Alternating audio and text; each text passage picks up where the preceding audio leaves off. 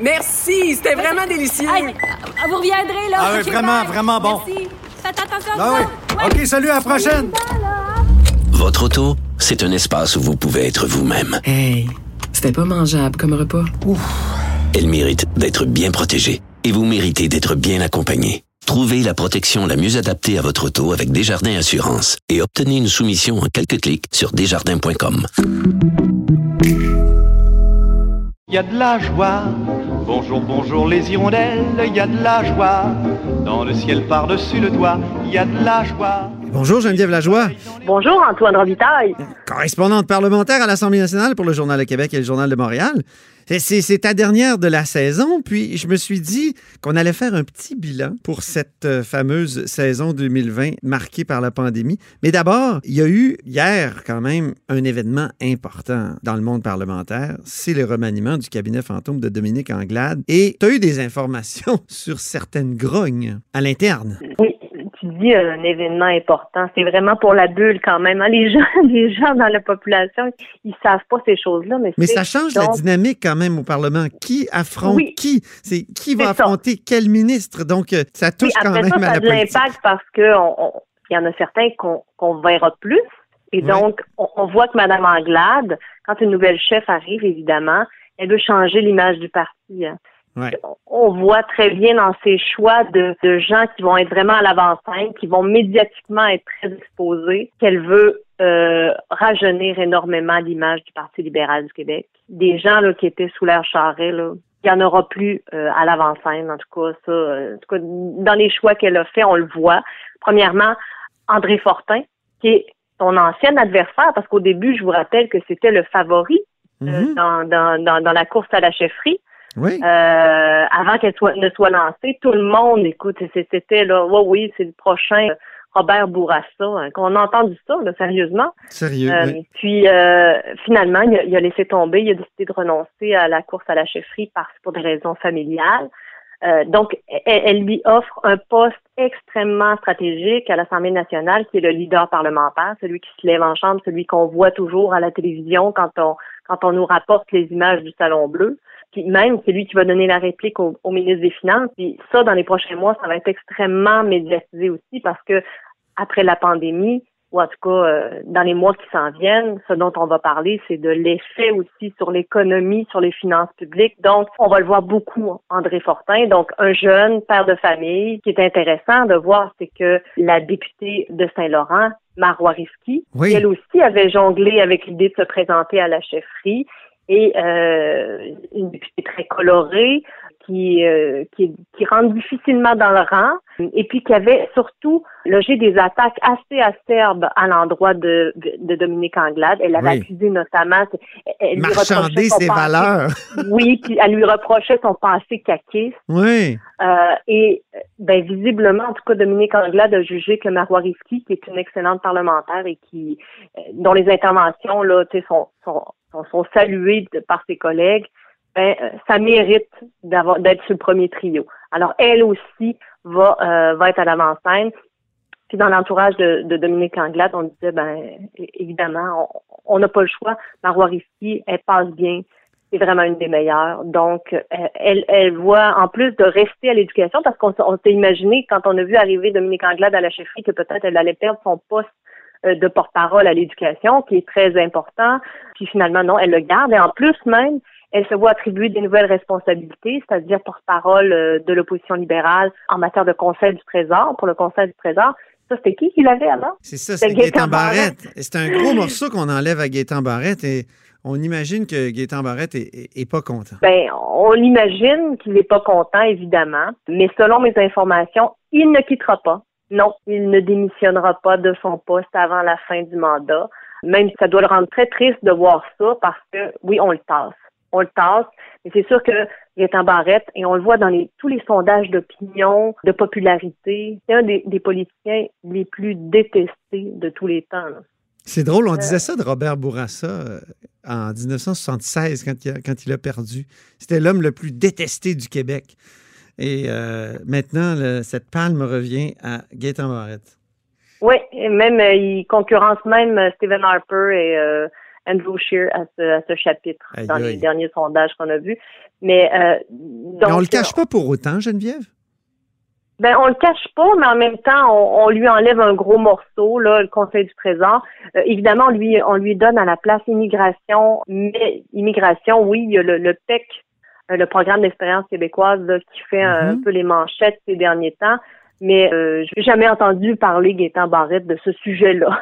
là. Ouais. Je pense pas qu'il y ait une grande passion pour ce sujet-là non plus et qu'il s'y connaît tant que ça, que les réseaux qu'avait, par exemple, l'ancien porte-parole, Monsef Déragi, qui était très bon dans, dans ce rôle-là là, dans les derniers mois. Infrastructure Euh, et marché public, quand même, ça peut être, ça peut l'amener à être au premier plan. Ben, ça va, ça va, ça va lui permettre de terminer euh, le débat sur le projet de loi 61 qui est terminé avec la fin de la session parlementaire la semaine dernière, mais qui reprendra allègrement à l'automne, donc Mhm. même au mois d'août. Là. Donc Oui. ça, euh, il va rester là.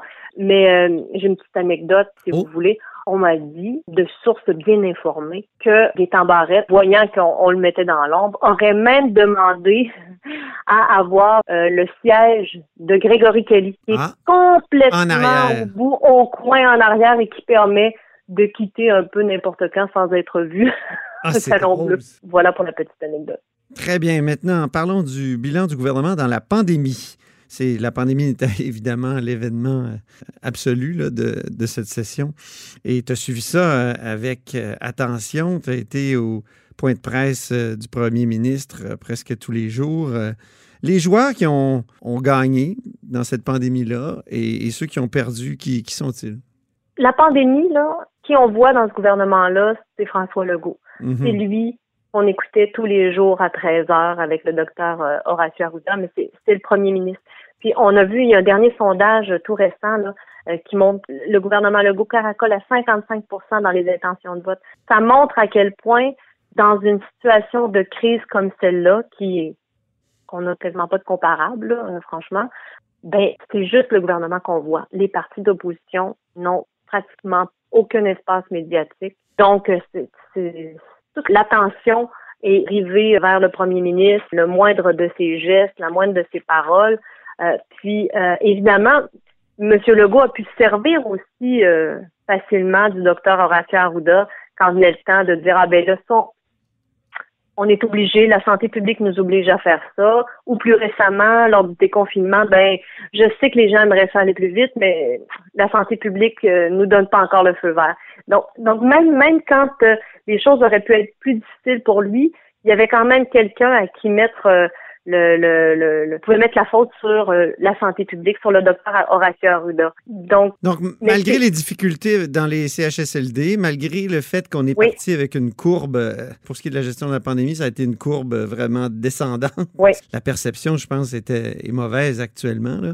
Euh, malgré tout ça, le, pre- le premier ministre Legault s'en tire assez bien. Oui, puis euh, je pense que euh, Lucien Bouchard était sorti euh, publiquement au début de la pandémie. Oui, dans la presse, euh, oui. On, ouais, on est chanceux d'avoir François Legault à ce moment-ci. Tu sais, M. Monsieur Legault, c'est pas, euh, c'est pas un politicien là, euh, charismatique qui fait pas soulever les foules dans ses discours comme on en a vu d'autres par le passé.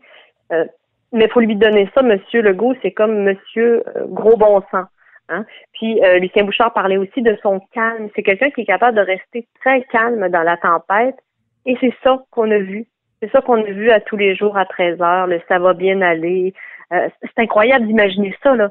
Le ça va bien aller. Tout le monde, tout le monde dessinait, euh, tous les enfants dessinaient des arcs-en-ciel dans leurs fenêtres. Je veux dire, c'est incroyable. Mhm. c'est incroyable comme il a réussi son exercice de communication. Hein? Puis on s'en est déjà parlé, Antoine. Mhm. Il avait tellement bien réussi à confiner les Québécois, hein, qui ont ont été en, euh, en Amérique du Nord, ceux qui se sont qui sont restés vraiment confinés le plus le plus à la maison. Euh, ben même on se demandait à un moment donné, tu sais, est-ce qu'il a tellement bien réussi que ça va être ça va être extrêmement difficile le déconfinement? Parce que là les Ouais. gens ont tellement eu peur, ils sont tellement restés à la maison euh, que euh, Il semble que non. En tout cas, je me promenais sur Grande Allée hier. euh, Non, rentrais. finalement Là, les- les- vraiment, les terrasses n'étaient pas bondées parce qu'il y a la norme de distance, mais j'ai comme l'impression que les Québécois veulent revivre là. C'est pas comme à Ouais, Paris. J'ai vu des images de Paris, mais c'est incroyable. Les gens s'en foutent complètement de la distance. Euh, qui- un joueur qui, qui- pour qui ça a été assez difficile, c'est Jean-François Roberge, le ministre de l'Éducation? Bon, c'est sûr qu'il n'y a pas grand monde qui, qui souhaitait euh, être dans ses souliers au début de la pandémie, là. Euh, parce que, bon, fermer les écoles, réouvrir les écoles, dans quelle mesure, euh, bon, les enfants, comment comment vont-ils réussir à continuer leur cours? C'est- pas simple, c'est des dossiers extrêmement complexes. Euh, puis évidemment, euh, il y a beaucoup d'acteurs dans ce réseau-là, euh, les syndicats d'enseignants, les directions d'école. Euh, c'est beaucoup de monde à gérer qui sont souvent pas d'accord.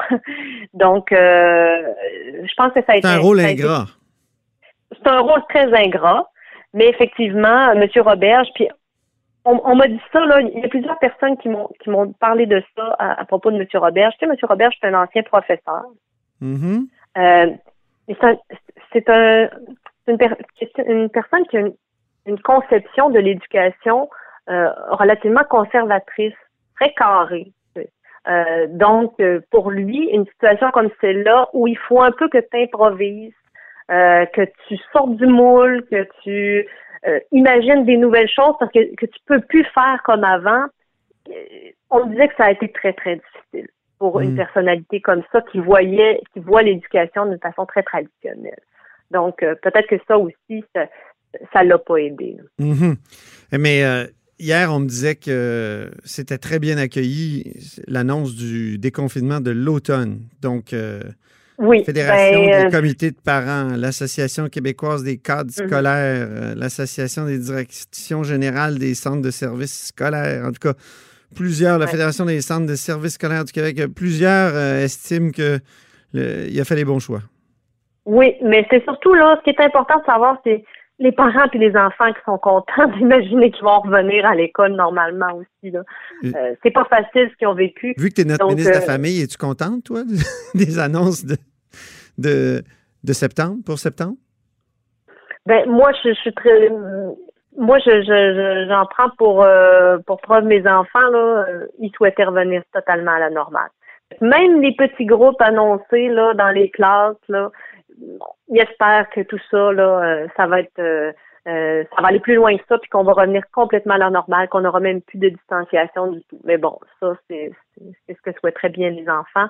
Mais évidemment, là, euh, c'est l'idéal. Mais on n'est pas à l'abri d'une deuxième vague, donc on verra. Mais ça peut aussi tellement s'améliorer que est-ce que ça pourrait même changer puis améliorer aussi la Mhm. rentrée de septembre. On, qui sait? En terminant, pour euh, sourire un peu, quelles sont tes primeurs préférées, toi, depuis le mois de janvier 2020? Les primeurs que tu as sorties dans le journal? Tes Ben, c'est- drôle parce que là, on, on est tellement en mode pandémie qu'on on, on, on se rappelait plus qu'on écrivait avant qu'on avait d'autres sujets de, oui, d'articles. Y a-t-il d'autres euh, sujets? Ouais, j'étais allée voir euh, ce que j'avais écrit. Je vous rappelle euh, donc le texte de Félix Leclerc qui avait été banni Ah oui! d'une école de Montréal. C'est pas en 2010, ça? Mais non. c'est ça, on a l'impression que ça fait dix ans de ça, mais non. Euh, C'était euh, quelques semaines à peine avant le- la, la pandémie. Euh, donc ça, ça avait fait beaucoup jaser. Euh, ça, c'était un sujet très intéressant aussi, je trouve, euh, qui avait pris, euh, je rappelle, c'était les le, le- le texte, les 100 000 leçons, les, les 100 000 façons de tuer un homme de Oui. Leclerc, qui avait pris le, le chemin du bac de recyclage. Oui. Euh, dans au une début de école, puis ça avait fait scandale, dans le fond, parce que on Ouais, fait. comprenait pas euh, l'ironie. Mais dans la, les mille et une façons de tuer un homme, il n'y avait pas la COVID-19. Excuse. je- Non. oui, effectivement. Excuse de même- cet humour. Excuse mon humour. Puis même en, en, en, janvier, on parlait, on parlait des fonds fédéraux, de l'utilisation des fonds fédéraux pour contester la loi 21. hein. Je Oui. rappelle que la commission scolaire English Montréal qui souhaitait euh, utiliser euh, des fonds fédéraux pour euh, contester la loi 21 sur euh, les signes religieux. Là. Donc, euh, vois comme on est loin de la pandémie, puis j'ai même retrouvé un texte qui, date de la fin janvier Ouais. euh, où c'est la première fois en tout cas au journal, nous autres, qu'on écrivait sur le coronavirus. Euh, Ouais. et puis, on- il y avait six morts à ce moment-là en Chine et la ministre de la Santé, Danielle McCann, disait justement qu'on était prêt euh, à affronter ça. Puis je me, je me souviens même, je- j'avais dû chercher de savoir comment ça s'écrivait, coronavirus. On l'avait à peine utilisé. Imagine maintenant, on, on l'utilise tout le temps, tous les jours. On ne parle que de ça. Il y a eu un avant, il y aura un après, Geneviève, puis on va se parler. Espérons que ça ne sera pas pendant la deuxième vague euh, en septembre, mais euh, on se retrouve à ce moment-là. Merci beaucoup, puis bon été. Merci. C'était Geneviève Lajoie, donc correspondante parlementaire au Journal de Québec et au Journal de Montréal. Vous êtes à l'écoute de là-haut sur la colline.